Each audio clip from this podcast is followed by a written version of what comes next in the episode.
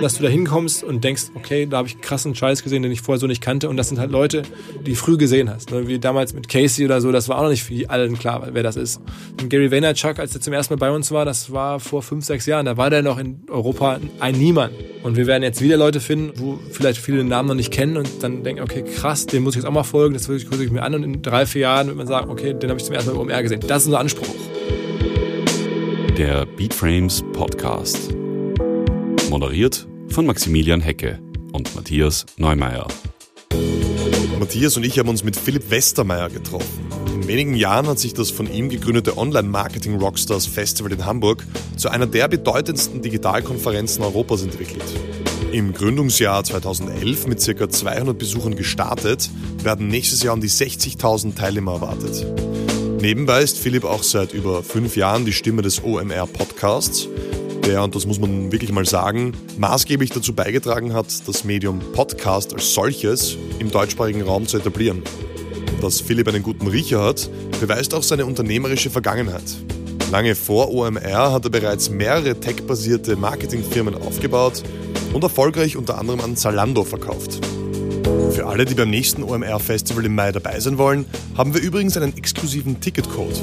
Mehr dazu im Laufe dieser Folge. Freut euch jetzt auf ein spannendes Gespräch mit einer der derzeit interessantesten Persönlichkeiten der deutschsprachigen Medienwelt.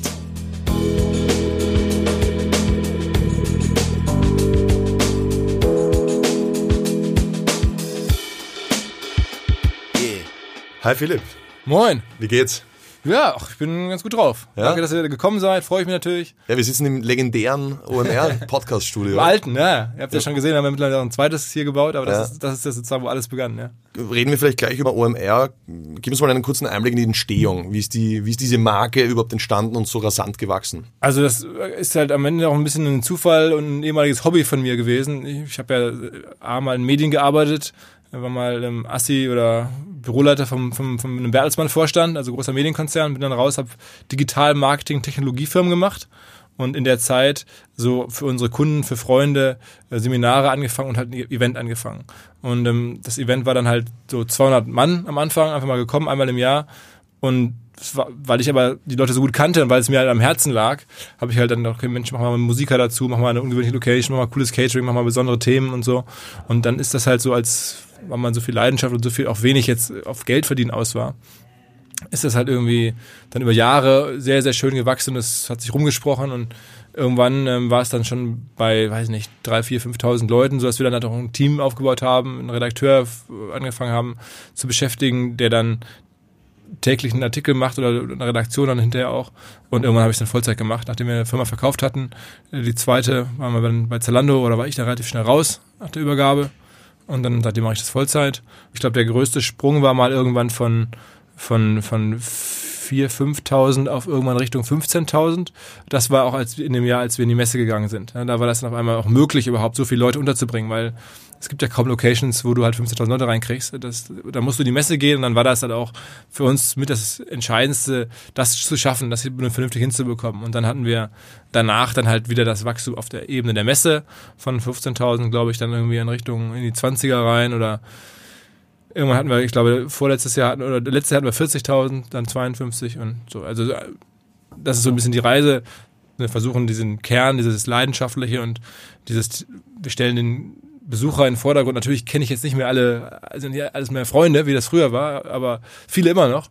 Und ähm, deswegen ist weiterhin der Fokus, wir machen das so mit so, so hochwertig, wie es nur geht.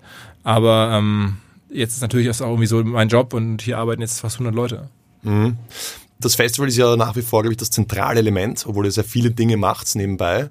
Kannst du mal so einen kleinen Überblick geben, was, was macht ja. OMR noch alles? Ja, also wir haben eigentlich drei Säulen. Das Festival, also wir nennen das halt Live-Event, ist, ist eine zentrale Säule, dann das Podcast-Business mit dem eigenen Podcast, aber auch mit Produktion für andere, für Marken, für, für, für, für Prominente und mit der Vermarktung von, von dritten Podcasts, mit denen wir sonst gar nichts zu tun haben. Also es ist ein relativ größeres Thema geworden. Ähm, haben auch dann eine eigene GmbH draus gemacht, Podstars GmbH. Und das, die dritte Säule ist, ist Education. Also das ist bei uns Studien, die wir schreiben, E-Learning und Präsenzseminare. Dazu gehört auch noch aktuell eine kleine Jobbörse. Das wäre wahrscheinlich demnächst als eigenes Thema nochmal rausziehen, Jobvermittlung. Aber im Kern sind es diese drei Sachen, dann noch daneben gibt es noch ein bisschen Job und dann haben wir halt ähm, eine Redaktion oder verschiedene Redaktionen für die Studien ein und für die tägliche Portal ein und für die Podcasts, aber das ist bei uns kein kein Profit Center, sondern das ist ähm, einfach für die Marke, für die Gesamtplattform arbeitet die Redaktion und unterhalb der Plattform gibt es sozusagen verschiedene Stränge, aber sowohl Grafik als auch Redaktion als auch Technik und IT oder so, das sind halt jetzt keine Profit Center natürlich. Mhm. Aber ich glaube, das Entscheidende, ich habe es ja gerade schon so ein bisschen angedeutet, ist, dass wir generell jetzt uns nicht als Eventfirma sehen, sehen uns als Medienfirma. Wir sind eine, eine Creative Company, eine Inhalte Company und das Live-Event ist natürlich ein wichtiger Teil dessen und auch zur Monetarisierung extrem wichtig. Aber das alles war nur möglich, glaube ich, weil wir halt Inhalte machen. Und da kommen wir her und das ist auch vielleicht so ein bisschen die Disruption. Da fragt man immer, was machen jetzt, ne, was machen Firmen anders als andere Firmen oder bestehende Firmen? Und klar, bislang haben Messefirmen sehr stark auf die Aussteller fokussiert, haben, sagen wir mal, zwei, drei Tage im Jahr oder alle paar Jahre halt ihre Türen aufgemacht und da was präsentiert, aber waren halt nicht so präsent in der Community über, über äh, täglich. Ja? Und, und das war so, dass wir gesagt haben, wir gehen das Thema täglich an, mit voller Wucht, auch mit, äh, sagen wir mal, Investitionen in eine Redaktion, die eigentlich keine Werbung treibt, mit, mit immer wieder auch besonderen Speakern im Versuchen, den extra Schritt zu gehen, sei es nun einen Privatflieger einzusetzen, um irgendwelche Leute herzuholen oder ähm, irgendwelche Tausende von Büchern zu kaufen, um irgendwelche Autoren auf die Bühne zu bekommen oder so. Da muss man auch sagen, hatten wir das Glück, dass wir die ersten Jahre auch einfach davon überhaupt gar nicht leben mussten. Keiner hat einen Businessplan gehabt. Wir dachten, okay, komm, der Typ wäre doch geil. Ja, der kommt aber nur, wenn, wenn wir irgendwie 5000 Bücher kaufen. Ja, komm, dann kaufen wir 5000 Bücher. Mhm. Was haben dir die Exits damals monetär gebracht? Der erste Exit war jetzt so, dass man da dachte, wow, jetzt ist schon mal echt viel Geld, hätte ich so schnell in, in den ersten zehn Berufsjahren meines Lebens nicht verdienen können. Aber ich hätte damit jetzt nicht ausgesorgt gehabt. Und mit dem zweiten ging es uns dann nochmal oder mir nochmal ein bisschen besser. Das sieht man auch daran, äh, ein, ein, einer meiner Partner hat sich dann, Christian, der auch dabei war, hat sich entschieden, ins Allgäu zu ziehen und jetzt was anderes zu machen. Was macht der jetzt? Der hat dann so einen, so einen, so einen Bauernhof gekauft und macht da so ein bisschen Bed and Breakfast, hat das ausgebaut und empfängt da Leute, aber der wollte gerne aus der ganzen Welt so ein bisschen aussteigen und lebt da jetzt irgendwie im Allgäu und ist noch hier und da dabei, ist ein extrem cooler Typ, aber hat halt so ein bisschen jetzt die Chance genutzt, sich nochmal ein anderes Lebensmodell zu suchen. Und er konnte es übrigens auch, weil ähm, ich noch ein paar mehr OMR-Anteile auch von ihm dann erworben habe. Und ähm, insofern bin ich jetzt nicht unabhängig, sondern von OMR abhängig ein Stück weit.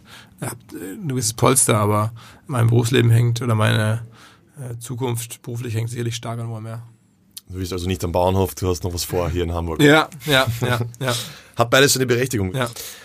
Glaubst du, würde das heute noch so funktionieren? Also das Geschäftsmodell, hättest du das, was du gemacht hast, heute nochmal machen können? Nee, nee, also das Zeitfenster ist zu. Ich habe ja viele, wenn man sich überlegt, die Momente meiner meines Berufslebens, wenn man es mal so sagen darf.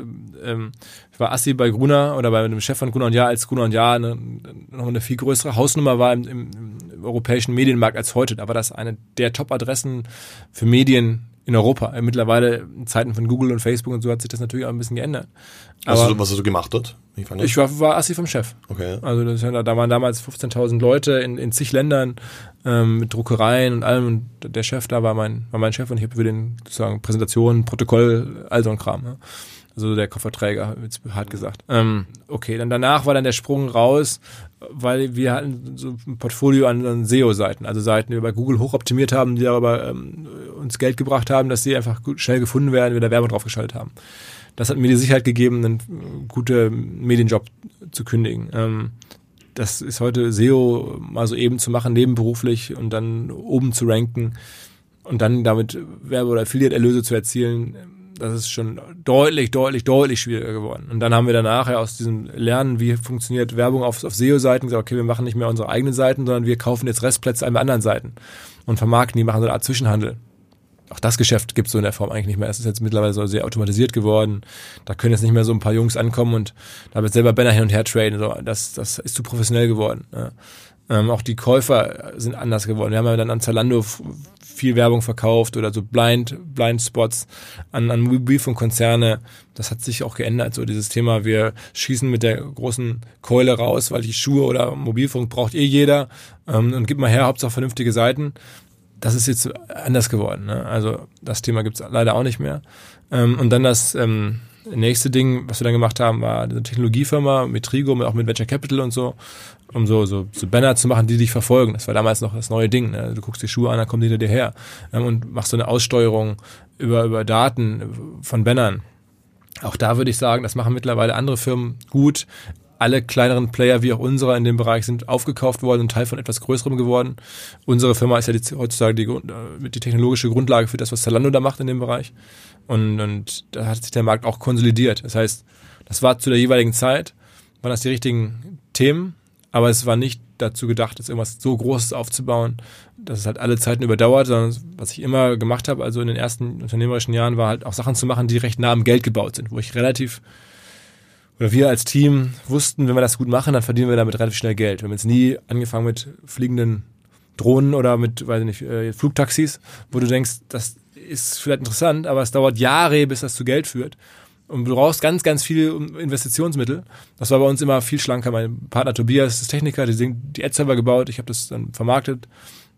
Also insofern, ähm, das was waren die, auch die Jahre, wo man im Internet mit eigenen Mitteln schnell was erzeugen konnte. Das war uns irgendwie wichtig.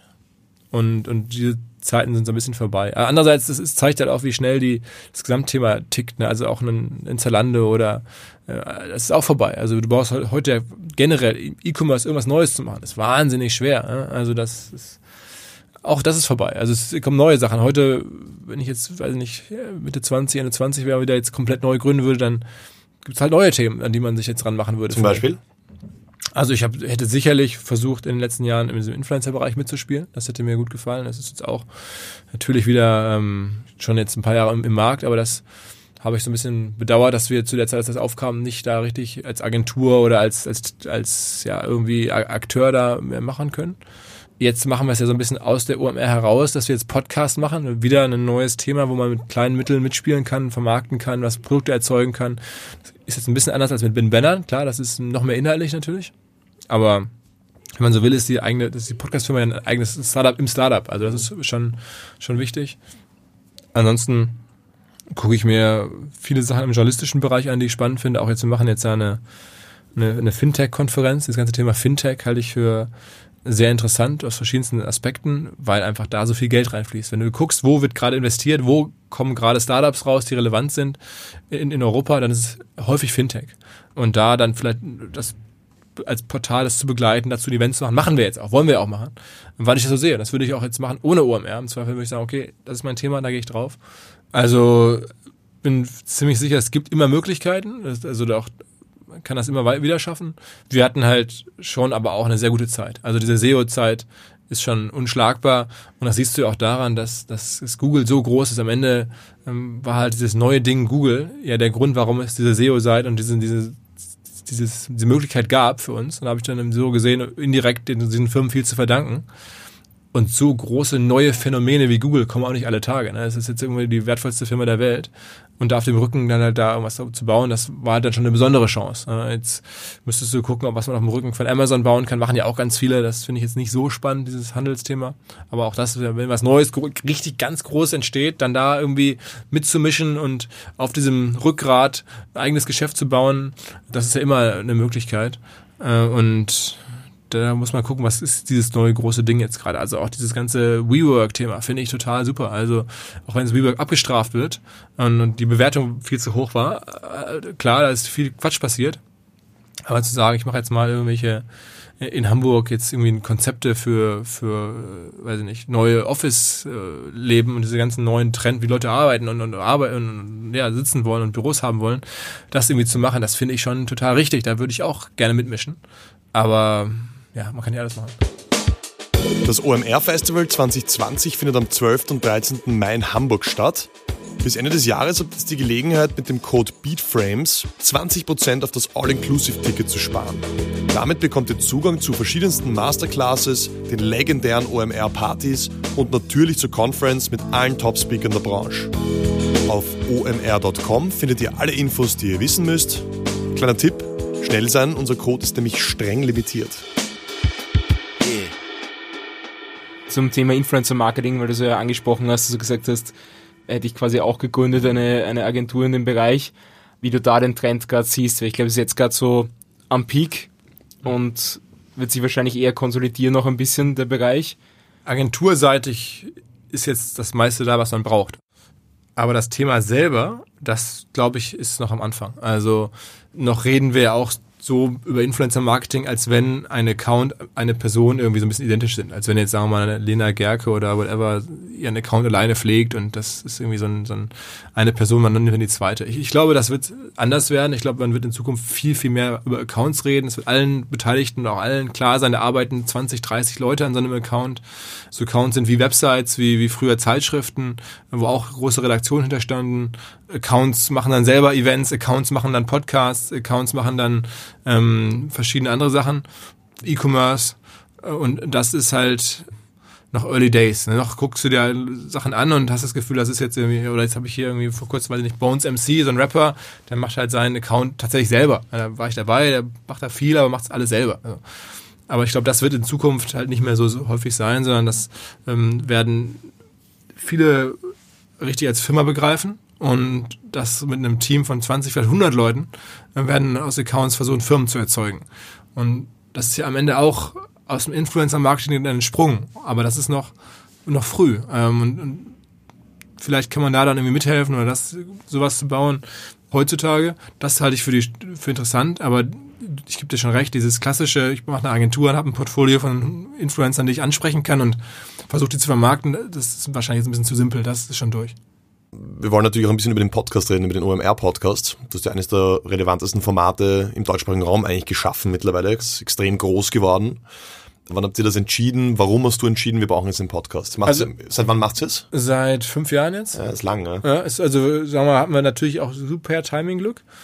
Ähm, und ich weiß auch deswegen genau, wie lange es her ist, weil die Geschichte, die es dazu gibt, die ist wirklich so passiert. Es ist keine sozusagen Marketing-Geschichte, die man so erfindet, um halt einen tolle, tollen Gründermythos äh, zu haben, sondern es war wirklich so, ich hatte jetzt Kinder, die sind jetzt fünfeinhalb Jahre alt, Zwillinge, und habe die dann nachts häufig im Kinderwagen rumschieben müssen in Hamburg weil meine Frau mal schlafen wollte. Ne? Du musst die nachts mal stillen und haben die geschrien und dann hieß es Viertel nach vier, halb fünf morgens, kannst du nicht mehr bitte aufstehen und mit den Kindern irgendwie was machen, ich muss auch mal schlafen. Und dann habe ich das gemacht und dann bin ich mit denen spazieren gegangen und dann halb fünf morgens, da war ich jetzt nicht große äh, Musik, hatte ich keinen Bock drauf und telefonieren oder Leute anrufen, Kopfhörer, äh, pennen halt alle. Ähm, und dann habe ich halt selber angefangen, Podcasts zu hören und dachte mir, wow, das macht ja Spaß zu hören. Teilweise war ich dann zwei, drei Stunden mit den Kindern auf Spaziergängen und meine Frau wachte um weiß nicht, halb neun auf und dachte, wo bist du denn? Äh, ähm, und ich so, ja, ich spaziere hier rum und so und teilweise im Winter kalt, aber das hat mir Spaß gemacht, wegen des Hörens und dann habe ich halt viele Formate kennengelernt, viel durchgehört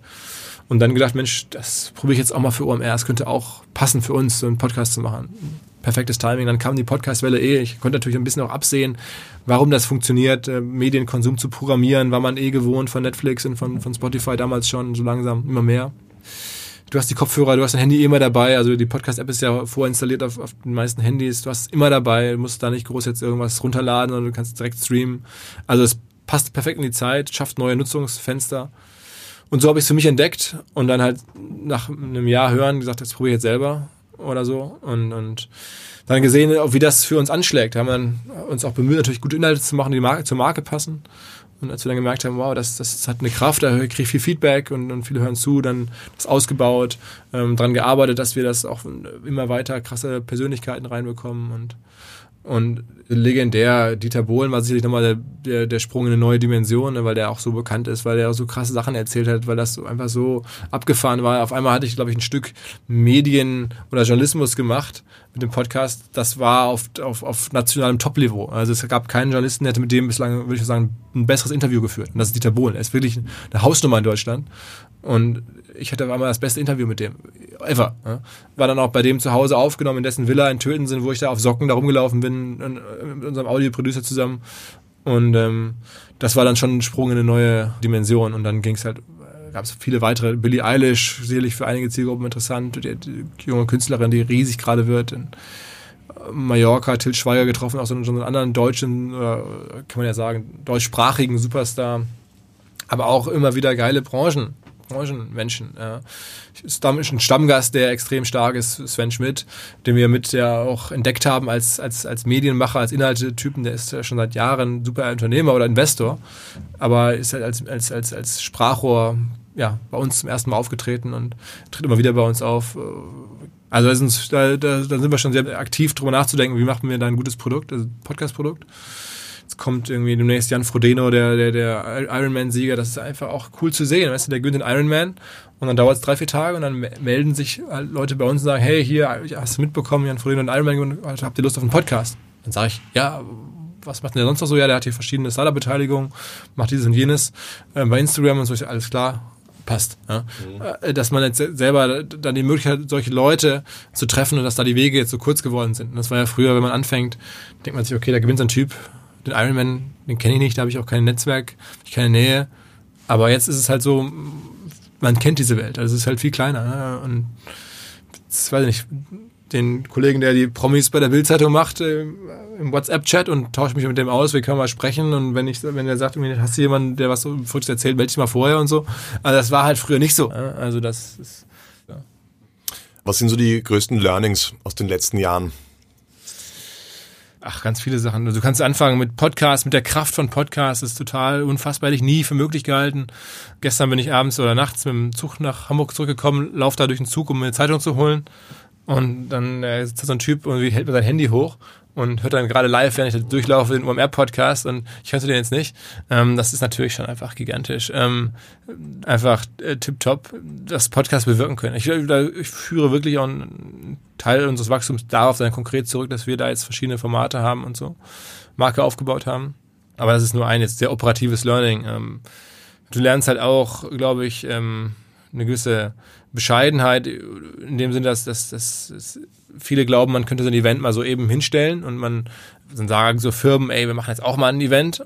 Und dann haben wir auch schon häufig da mitgeholfen oder, oder uns äh, versucht zu beraten und uns das angeschaut und ja, so ein Event zum Beispiel muss organisch wachsen, das dauert. Ja, du kriegst es, brauchst erstmal eine, eine Kern-Community, einen Nukleus und dann muss der wachsen. Das, also es ist fast unmöglich, außer du hast jetzt irgendwelche, weiß ich nicht, Rechte an irgendwelchen Sportarten oder so, aber eigentlich ein Event zu erzeugen aus dem Nichts, das dauert. Ja? Ähm, da machst du nicht sofort irgendwie fünf oder zehn oder noch mehr tausend Leute. Das ist war mir auch gar nicht so klar. Auch die Markteintrittsbarrieren. Dass wenn du jetzt zum Beispiel in Deutschland, ich nehme an Österreich kann ich damit einschließen, ein großes Event machen möchtest mit 10, 20.000 Leuten, da brauchst du erstmal eine Messehalle für. Sonst geht das gar nicht. Also das war mir auch so nicht klar. Ich dachte mir, ja, so ein Event zu machen, das, das kann ja jeder. Das kann nicht jeder. Du brauchst dafür diese Halle. Und diese Hallen sind zum Teil über Jahre verplant. Wenn du jetzt hier sagst, ich möchte in Hamburg, möchte jetzt auch OMR machen, nur im Herbst, das wird nicht gehen, weil da ist einfach gar keine, keine Fläche dafür da und, und, und das Messegeschäft tickt ganz anders. Das war mir zum Beispiel auch überhaupt gar nicht klar, wie, wie das funktioniert und ähm, dass man dann ja auch eigentlich, wenn man realistisch ist und unserem Thema arbeitet, kannst du das im deutschsprachigen Raum in Wien, in Zürich, in München, Berlin, Köln, Frankfurt, Hamburg. Das sind die Städte. Mehr geht eigentlich nicht. Danach ist das irgendwie, sagen wir mal, kein Event, der es jetzt, der es leicht hat zumindest, ähm, jetzt europäisch relevant zu werden.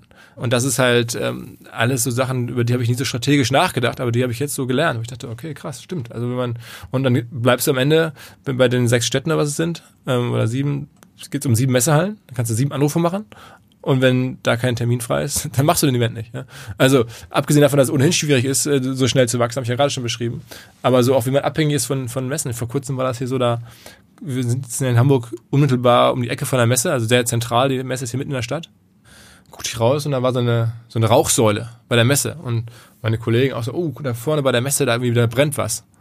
Und wir alle so, ja, okay, krass, und da los? Und dann bei Twitter geguckt und dann bin ich sofort eigentlich aufs Fahrrad gestiegen weil ich dachte, okay, wenn die Messe jetzt irgendwie brennen sollte, Hallen, Messehallen brennen, das könnte bedeuten, dass wir im nächsten Jahr unser Event nicht durchführen können, weil ich wüsste gar nicht wo. Denn wenn das, können wir ja sicher vorstellen, dann kommt die Feuerwehr und sperrt das dann für zwei Jahre ab, bis da alles irgendwie geprüft und saniert ist. Und dann bin ich da wirklich schnell hingefahren, um zu gucken. Und dann war das tatsächlich auf einer Baustelle jetzt äh, nichts Dramatisches. Dann bin ich erleichtert wieder nach Hause gefahren. Das ich, ja. Weil ich dachte, äh, okay, das, das Geschäft werde ich weiter führen können. Äh, zumindest die Messe gibt's noch. Gibt es die Möglichkeit auch auszuweichen? Also habt ihr mal überlegt, Berlin zum Beispiel? Ja, das gibt's. Also wir, wir sprechen auch ab und zu mal mit anderen Standorten, aber da brauchst du einen gewissen Vorlauf und da musst du dir auch gut überlegen, ob du das machen möchtest möglich wäre das, ne? aber besser, man hat, kann das sich gut überlegen, als man jetzt irgendwie, alle wissen, die Messe Hamburg ist abgebrannt, ähm, äh, die suchen, suchen was Neues, ähm, dann da hat man eine, eine schlechte Position. Im Moment ist es auch jetzt kein Thema, aber klar, die Möglichkeit gäbe es, aber es hat natürlich alle Arten von Konsequenzen und ähm, ja, in Hamburg hier fühlen wir uns im Moment so wohl, dass ich jetzt auch nicht jetzt tagtäglich prüfe. Ja.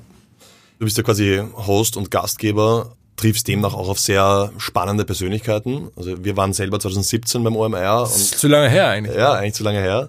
Also ich kann mich erinnern, wir haben damals gewohnt im selben Hotel wie Gary Vaynerchuk und, und Casey Neistat und ich habe ihn dann auch in der Früh zufällig getroffen auf der Straße, kurz gequatscht mit ihm. Du hast natürlich mehr Zeit mit den Leuten. Ähm, wer hat dich so am ärgsten inspiriert? Was waren so die prägendsten Momente mit den Leuten? Also der für mich interessanteste ist Scott Galloway. Der jetzt ähm, ja schon einmal da, einmal war er geplant, da kam er dann per Videoübertragung, ähm, Schneesturm und so weiter. Ähm, aber den verfolge ich schon, der bietet schon auch sehr viel an. Der ist ja auch der kommuniziert ja auch sehr viel mit seinen Podcasts und Newsletter und so. Aber den fand ich interessant. Der ist halt sehr offen, sehr transparent. Äh, und der ist ungewöhnlich, ne? Der ist, sowas gibt's halt nicht normal. In der Qualität, in, in dem Erfolg, der dann auch gleichzeitig schon beim Aufsichtsrat der New York Times saß und selber große Deals gemacht hat, dann gleichzeitig aber sehr gut schreiben kann und sehr gut analysieren kann. Also ein Stück weit Künstler, ein Stück weit Investmentbanker. Das ist halt eine sehr, sehr seltene Mischung. Und das finde ich schon faszinierend. Und dann in diesem Digital-Space natürlich mit Marketing und allem es ist mein persönliches Ding, ne, dass ich den, als ich den so in den letzten Jahren entdeckt habe. Ähm, aber es gibt viele. Das ist jetzt jemand, wie gesagt, der halt auch viel anbietet. Es gibt andere, Gary bietet noch mehr an, da bin ich jemand überdrüssig, dass wenn dem jetzt bei Instagram zu folgen oder bei, keine Ahnung, bei, als Podcast, das ist einfach viel zu viel. Da habe ich jemand abgeschaltet. Aber es gibt natürlich auch, auch den Jonah Peretti zum Beispiel von BuzzFeed, fand ich persönlich auch ein super Typ, ja, richtig reflektiert.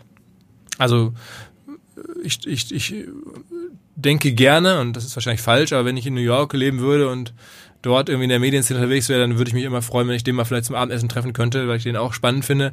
Aber der bietet halt auch nicht so viel an. Der macht halt sein, sein Geschäft mit das Geschäft, äh, Chef von BuzzFeed, hat er gut zu tun wahrscheinlich.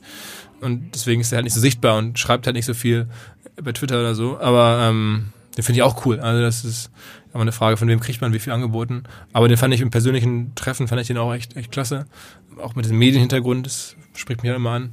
Ja, also das, ich glaube, das sind so zwei, jetzt abseits von den großen Namen, natürlich ist es krass, wenn man dann so Ellie Golding oder so jetzt dieses Jahr oder Harari und so, aber das, das sind dann auch schon andere Menschen, andere Lebensentwürfe. Ich würde mal fast sagen, obwohl ich jetzt Deutscher bin, aber mit dem Jonah Peretti habe ich sehr viel gemeinsam. Sag ich mal jetzt hochgegriffen, der Typ hat da eine Milliardencompany hingestellt. Ähm, das ist eine mutige Aussage, aber so Medien, Marketing, vom Alter her, vom, vom Background her, Gibt es Gäste, die ihr nicht einladen würdet? Du sagst, geht sich moralisch nicht aus ja, oder aus anderen Gründen? Also, sagen wir mal, politisch extreme Positionen sind schon schwierig. Ja? Also, ähm, wenn sie mit Marketing was zu tun haben, wir hatten ja den Cambridge Analytica, Gründer, der Alexander mhm, Nix, genau, wollte ich Bühne. ansprechen. Äh, sind wir jetzt auch groß in der Netflix-Doku mitgelandet und so, und die Bilder von der Bühne und so. Aber dann gab es einen Rechtsstreit, oder? Die haben das ja eigentlich ja, ja, ungefragt ja, verwendet. Genau, ja. genau, haben wir leider nur ein paar tausend Euro bekommen, also das ist nicht so richtig gelohnt. Aber nee, das war ja auch mehr so ein Experiment, die dabei zu verklagen. Also am Ende sind wir Netflix-Fans. Nee, aber den hatten wir da ähm, und ich fand, da ging es nicht um eine politische Botschaft, sondern da der gibt sich aber erstmal unpolitisch, auch wenn er natürlich jetzt in der Zeit auch, glaube ich, oder davor für Trump und so gearbeitet hat. Aber ähm, ich fand das total wichtig zu verstehen, was macht er? Das ist ja Kernmarketing. Und als solchen haben wir den eingeladen. Und das würde ich auch machen. Ob ich jetzt einen Politiker von einer extremen Partei mit extremen Thesen einladen würde, nur um Marketing zu demonstrieren, das weiß ich nicht, eher nicht. Aber jemand, der erstmal von der Firma kommt und sagt, ich zeige mal, was ich mache, das auch offenlegt, das hat er wirklich getan. Mm, das finde ich vollkommen okay, das ist unsere Aufgabe. Aber sobald dann jemand selber auch eine Position klar hat und dann tue ich mich halt schwer, den jetzt zu feiern und auch im Team hier ehrlicherweise, nicht, dass jetzt meine persönliche Entscheidung wäre, sondern dann auch hier Kollegen, die sagen, also ich bin, ich identifiziere mich mit der Firma, ich arbeite hier sehr gerne, aber das kann ich jetzt nicht unterstützen, dass wir jetzt als Firma irgendwelche extremen Positionen, welche auch immer das sein mögen, einnehmen. Ja hast du wahrscheinlich mitverfolgt beim etwas kleineren OMX-Festival ja. der Einladung vom äh, True Fruits Marketing-Chef. Ja, ja, Ich habe das jetzt erst gestern oder so mitbekommen. Ich kenne den Nick äh, persönlich ähm, und äh, schätze den persönlich. Also ich weiß, wovon ich rede ähm, und glaube, wenn der bei uns sprechen würde oder ich den gefragt hätte, ja, ich glaub, würde ich das, der hätte ich mir gut überlegt vorher und dann würde ich es auch, glaube ich, durchziehen. Ähm, aber ich kann auch verstehen, warum man das nicht macht. Vielleicht kurz zur Erklärung. Eine österreichische Konferenz hat den Marketingchef von True Fruits als Speaker eingeladen. Das Marketing der Firma ist ja sehr, sehr umstritten, wird sowohl vom deutschen als auch österreichischen Werberat immer wieder stark kritisiert. Die Einladung hat dann zu einer massiven Protestwelle geführt. Um etwaigen Schaden vom Event abzuwenden, haben sich die Veranstalter jetzt dazu entschlossen, den Auftritt abzusagen. So viel dazu. Weiter geht's. Ich glaube, das Entscheidende ist ja auch dieser persönliche Zusammenhang, dass ich den halt jetzt seit Jahren kenne ähm, und auch das ganze Team von True Fruits kenne, auch den Freundeskreis kenne, ähm, in Köln verschiedene Unternehmer und weiß, wo der herkommt, weiß, wie der tickt und deswegen den nicht äh, für gefährlich halte ähm, und nicht glaube, dass der irgendwas tut, was jetzt, sagen wir mal, politisch inspiriert ist. Der macht da wildes Marketing und, und hat da dreiste Dachen drauf, ja, aber ich glaube, ähm, ja, ich habe zu wenig drüber nachgedacht, aber ich ähm, bin da einfach, würde da erstmal jetzt meinem persönlichen Bauchgefühl ähm, folgen und das ist halt von der persönlichen Begegnung halt gespeist. So. Aber ich habe von dem Fall, wirklich gestern hat mir das jemand geschickt, habe ich mir gestern mal kurz äh, durchgelesen, auch das Statement ähm, von dem, von dem OMX-Veranstalter. Aus dessen Sicht kann ich das auch nachvollziehen und, und finde das auch ein Ansatz und ich bin mir sicher, der, der Nick wird da jetzt nicht irgendwie gesenkten Hauptes äh, durch Köln laufen oder durch Bonn laufen. Alles fein. Ähm, aber wie gesagt, ich kann nur sagen, persönliche Begegnung war so, dass ich, dass ich den echt top finde. Ich habe in einem Interview von dir gehört, du verzichtest auf eine Assistentin, auf einen Assistenten. Das, das ist vorbei, leider. Weil du, äh, oder, oder zumindest für eine Zeit lang, weil du gesagt hast, du bist alleine effizienter in vielen Dingen. Ja, ich, ich sag mal, ich habe ähm, schon jetzt mittlerweile eine Struktur, das, das ist vor zwei Jahren oder so gewesen, glaube ich, als, ich das gesagt habe. Und da war das auch noch so. Und dann habe ich aber trotzdem auch mich von den Kollegen überreden lassen, ein bisschen äh, Support auch aufzubauen, auch weil einfach, wenn ich nicht da bin, Leute irgendwie wissen wollen, wo ist er denn und wann ist er mal wieder greifbar und kann man mal einen Termin planen und so. Und deswegen haben wir uns jetzt so eine, ich habe jetzt äh, ja am Ende so ein Team hier von, von verschiedenen Abteilungsleitern und ähm, äh, zwei Stellen, wo, wo ich direkt mit sagen jeden Tag zu tun habe. Meine Kollegin Lilly, die mir einfach hilft, äh, jetzt auch einfach so mein ganzes verschiedene Aufgaben äh, ein bisschen zu, zu jonglieren und zu planen, abzustimmen.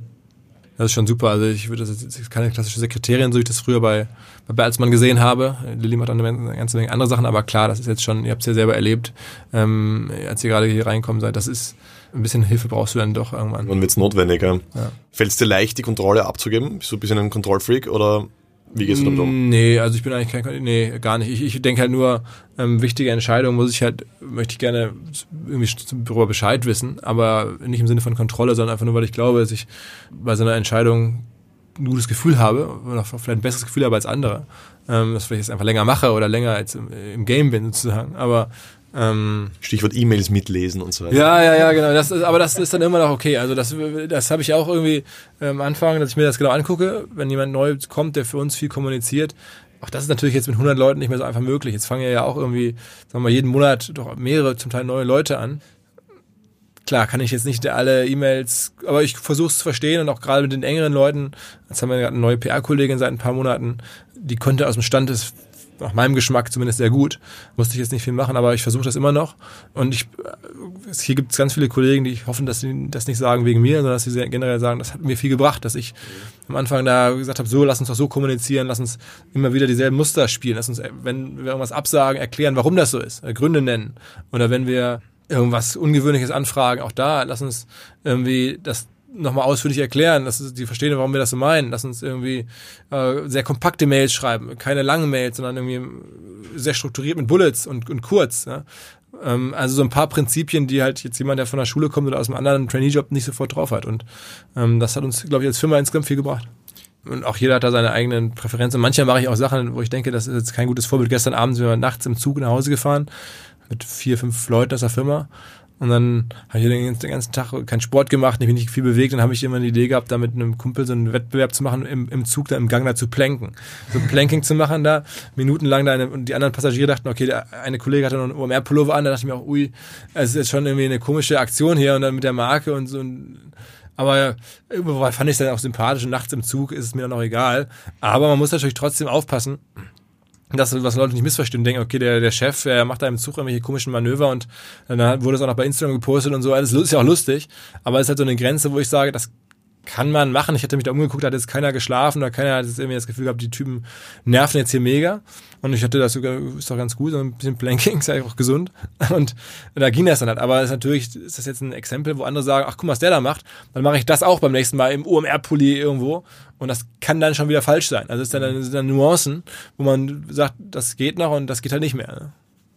Ein Team von 100 Leuten zu führen, ist eine massive Aufgabe. Hast du das gelernt eigentlich? Hast du Management gelernt? Nee, also ich habe irgendwann mal BWL studiert, ja, aber das, da lernt man das ja nicht. Ähm, sondern es ist auch recht frisch. Also wir waren, sind jetzt wahrscheinlich seit, seit ein paar Wochen erst irgendwie zwischen 1900 und dann eben auch so, wie man zählt. Ne? Aber was ich so mitbekommen habe, auch wenn ich mit Leuten rede, die, die Konzerne führen mit Tausenden von Leuten. Mein alter Chef, mit dem ich mich noch häufig austausche, oder ein, zwei ja, Freunde, die auch häufig älter sind als ich, aber sehr große Konzerne zum Teil haben, dann kriegt man halt mit, am Ende führen die auch nur ihr Umfeld. Du managst halt irgendwie fünf, sechs Leute oder vielleicht zehn, denen du eng zu tun hast und dann geht das halt so weiter und musst du halt strategische Entscheidungen treffen für halt große Tanker und weißt, die haben andere wahrscheinlich Reaktionszeiten, aber du ähm, machst jetzt ja eigentlich gar nicht so viel anderes. Also ich glaube, wenn man jetzt auf 3000 Mann Laden führen will, dann braucht man vielleicht mal die Erfahrung mit schon ein paar hundert, aber du brauchst nicht die Erfahrung mit ein paar tausend. Also du wächst da ja noch irgendwie rein. Ne? Und deswegen bin ich jetzt mit fühle ich mich da jetzt auch ganz wohl. So, ich habe jetzt ja die Erfahrung gemacht mit 10, mit 15, mit 20, 50 und jetzt sind es halt 100. Ähm, Wie groß kann das noch werden? Ach, das ist eine gute Frage. Also ich bin, ich habe jetzt, wenn ich sage, was ist die Vision? Die Vision ist irgendwie ein modernes Medienhaus aufzubauen, mit, wie man heutzutage Medienkonzerne bauen kann. Mit Zeitschriften und so ist schwierig, deswegen eher mit Podcasts, eher mit Education und, und E-Learning und so und Events. Ich glaube schon, dass man, dass man sicherlich auch mehrere hundert Leute in so einem Medienhaus eines Tages haben kann. Aber das ist jetzt nicht so, dass wir da einen Businessplan für hätten, sondern es ist eher so ein Bauchgefühl, könnte so kommen. Aber es ist auch nicht, auch sicherlich nicht jetzt irgendwie 2021, sondern nächstes Jahr kommen vielleicht 10, 20 neue Leute und dann so weiter. Investoren hast du ja keine, oder? Ihr könnt alles eigentlich selbst entscheiden. Ja. Das ist angenehm. Ja. ja. Wie schaut das konkret bei euch aus? Also habt ihr, keine Ahnung, vier Tageswoche, Flex-Time? Nee, also wir machen das, also in der Stelle, New Work gibt es bei uns sicherlich an einer oder anderen Stelle, aber nicht bei der Arbeitszeit. Also wir haben recht normale Arbeitszeiten, fünf Tage Woche, Kernarbeitszeiten. Bei uns ist es so, dass wir natürlich im Sommer viel locker laufen lassen, weil in der Saison, also vorm Event, einige Kollegen schon sehr, sehr viel arbeiten. Die haben dann auch mal ein bisschen mehr Urlaub, Sonderurlaub bauen Überstunden so ein bisschen ab, äh, ein bisschen so einen saisonalen Ausgleich. Deswegen das Geschäftsmodell jetzt schon, aber so rein aus der Firma heraus haben wir ein ganz normales Arbeitszeitthema. Auch ich bin auch kein großer Fan von, von Homeoffice oder so. Ich glaube, gerade bei uns als Firma, wir sind so eine Inhaltefirma, eine, eine Culture-Firma, da geht es um viel um die Unternehmenskultur. Und die bildest du halt nur sehr schlecht in den Homeoffices oder so. Die bildet sich halt vor Ort in den Büros, wie die Büros aussehen, was das für Kollegen sind, was hier für eine Atmosphäre herrscht, ähm, was man hier mit, viel miteinander redet. Da entsteht Kultur und das ist halt für unser Geschäft sehr wichtig. Das gibt andere Geschäfte, Logistik oder sonst was, da ist es vielleicht nicht so wichtig. Da kann man auch sagen, Hauptsache, der hat die Knöpfe pünktlich gedrückt oder die, die, die Hinweise pünktlich versendet oder whatever. Dann kann man das auch aus dem Homeoffice äh, sehr gut machen. Aber bei uns ist, ist das halt jetzt ein Thema, wo ich zumindest auf unser Modell bezogen, jetzt sage, da ist es nicht so hilfreich. Gibt es auch, klar, haben auch Leute irgendwie äh, Kinder und haben dann natürlich Teilzeitjobs und das ist alles klar, aber so reine Homeoffice, ich komme nur drei Tage die Woche, das versuche ich echt zu vermeiden. Hast du es probiert? Nee, nicht so richtig. Also hier schon so ein bisschen. Immer mal wieder gab es auch die Idee, dass Leute sagten, ich würde so gerne was für euch machen. Ich lebe aber in Berlin. Dann haben wir darüber nachgedacht, aber ist eigentlich nicht so, nicht tiefer probieren bei uns ist halt wirklich, wir sitzen hier mitten in Hamburg, wir haben ja eine sehr lebendige, sehr warme Office-Fläche. Hier wird, hier ist wirklich, hier werden die Tischtennis- und Dartscheiben aktiv genutzt. Hier gibt's viel gemeinsame Aktivitäten. Hier gibt's wirklich auch, auch so ein bisschen so natürlich Quatsch-Talk und, und, und sehr viel äh, einfach Atmosphäre, äh, die wichtig ist. Und ähm, deswegen, also hier ist die Anreise nicht kompliziert, wir sind mega zentral in Hamburg. Deswegen sehe ich das für unser Modell halte ich das für richtig. Aber das, ich habe natürlich von anderen Modellen keine Ahnung und ich sehe auch, wie, wie erfolgreich viele Firmen mit Homeoffice sind und das wird seine Gründe haben. Ich kann es ja nur für mich so, oder für das Geschäftsmodell beurteilen. Was erwartet uns 2020 äh, auf der, am OMR Festival? Also ich habe ja schon gesagt, sehr viele Besucher, aber von uns vor allen Dingen so kuratiert, dass es halt trotzdem Bock macht, dass man da, also wenn, wenn viele Leute kommen, ist es ja entweder nervig, weil alles voll ist und alles ist irgendwo anstehen und, und so, oder es ist halt richtig cool, weil man halt viele Leute treffen kann, weil man, weil, weil man besondere Stars sehen kann, die man sonst nicht sehen könnte bei kleineren Events. Und wir wollen halt alles tun, dass dieses zweite Eintritt. Du hast, du kommst da reibungslos rein, kriegst dein Essen, hast hier einen vernünftigen Hotelpreis, aber hast halt die Vorteile. Du triffst mehr Leute, du siehst halt Leute, die man sonst nicht sieht. Darauf zielen wir ab. Ähm, werden da auf jeden Fall wie immer ein Top-Musikprogramm haben. Wir werden äh, verschiedenste Speaker haben aus, aus den Bereichen. Wir erweitern uns thematisch so ein bisschen. Sport wird bei uns größer werden als Thema. Fashion wird größer werden als Thema. Finance wird größer werden als Thema. Also gerade in diesen Verticals, äh, Tech selber, bauen wir zusätzliche Bühnen und zusätzliche Inhalteangebote neben den bestehenden Marketing-Themen. Kunst ist ein lustiges Thema, wo wir jetzt auch angefangen haben, mal aus, aus der Not heraus ein paar Galerien dieses Jahr mit reinzunehmen. Das hat gut funktioniert. Da kommen sich jetzt noch mehr Galerien und Künstler gemeldet. Da werden wir eine eigene Halle machen. Wir werden nicht den einen einzigen Speaker haben, wo alle sagen, krass, dass der, der jetzt da war, irgendwie so Richard Branson oder sowas, ähm, daran glaube ich nicht. Wir werden ein Portfolio von Leuten haben, viele, die noch vor der Welle sind. Und Gary Vaynerchuk, als er zum ersten Mal bei uns war, das war vor fünf, sechs Jahren, da war der noch in Europa ein Niemand. Da dachten, da saßen da von 3.000, 4.000 Zuhörern damals. Die meisten hat gar keine Ahnung, wer da jetzt kommt und dann hat er da begeistert. Und wir werden jetzt wieder Leute finden und haben auch schon Leute, wo vielleicht viele den Namen noch nicht kennen und dann denken, okay, krass, den muss ich jetzt auch mal folgen, das gucke ich mir an und in drei, vier Jahren wird man sagen, okay, den habe ich zum ersten Mal bei OMR gesehen. Das ist unser Anspruch. Das schaffen wir mit Gary, das haben wir mit Cambridge Analytica geschafft, äh, das schaffen wir jedes Jahr eigentlich mit, mit Leuten. Mit Headspace ähm, in diesem Jahr ein Stück weit sicherlich, mit, mit dem Harari in diesem Jahr für einige, da, da war schon ein bisschen größer zugegeben, aber trotzdem. Also das ähm, ist unser Anspruch und das werden wir auch im, im kommenden Jahr wieder einlösen, dass du da hinkommst und denkst, okay, da habe ich krass krassen Scheiß gesehen, den ich vorher so nicht kannte. Und das sind halt Leute, die dann weiter wachsen und wo du die früh gesehen hast. Ne? Wie damals mit, mit, mit Casey oder so, das war auch noch nicht für allen klar, wer das ist. Und dann kam der und jetzt ist das natürlich eine andere Nummer. Daran arbeiten wir und ist ein bisschen so wie so ein äh, Investor, der halt auch Firmen halt finden muss, wenn sie noch klein und günstig sind und dann hofft, dass sie größer werden. Und so machen wir es halt auch. Wir versuchen Leute zu finden. Ähm, ja. Du bist ein großer Sportfreund und äh, das weiß man mittlerweile, wenn man dich verfolgt. Wer gewinnt die Champions League dieses Jahr?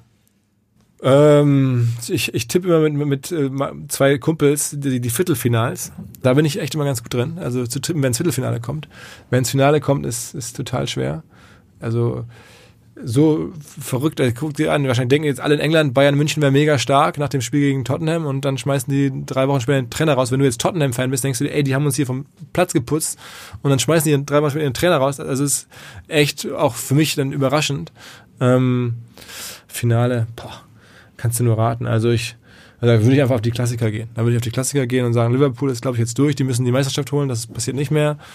City ist wahrscheinlich auch irgendwie in dieser ganzen Meisterschaft-Ding extrem aufgerieben, aber vielleicht sind die dann irgendwann zu weit weg, dass sie dann die Chance haben, in der zweiten Saisonhälfte zu sagen, okay, Meisterschaft kriegen wir eh nicht mehr, sind jetzt 16 Punkte hinter Liverpool und dass wir, wir gehen voll auf Champions League. Und das könnte ich mir vorstellen, dass dann irgendwie City vielleicht den Kader hat, den Trainer hat und auch den Fokus hat, weil dann, ne, wie gesagt, du brauchst halt wirklich den richtigen Fokus. Ähm, und ähm, deswegen würde ich wahrscheinlich irgendwie sowas sagen. Philipp Westermeier demnächst in der Sportschau auch zu Gast. und ja, vielen Dank für deine Zeit und für das Interview. Herzlichen Dank. Und wir sehen uns gerne in Wien. Ja, ich bin immer wieder gern da. Also ich bin ja ein, ein zwei Mal im Jahr auf jeden Fall dort und also geile Stadt, äh, sehr coole Leute. Wie gesagt, Österreich immer wieder ja auch bei uns präsent. Also jetzt äh, zuletzt Podcast mit Flo, mit Michael, Attractive. Also ist schon, da arbeiten wir dran. Top. Und ansonsten in Hamburg wieder. Alles klar. Ciao, ciao. Der Beatframes Podcast. Nochmals der Hinweis für eure Teilnahme am OMR Festival 2020.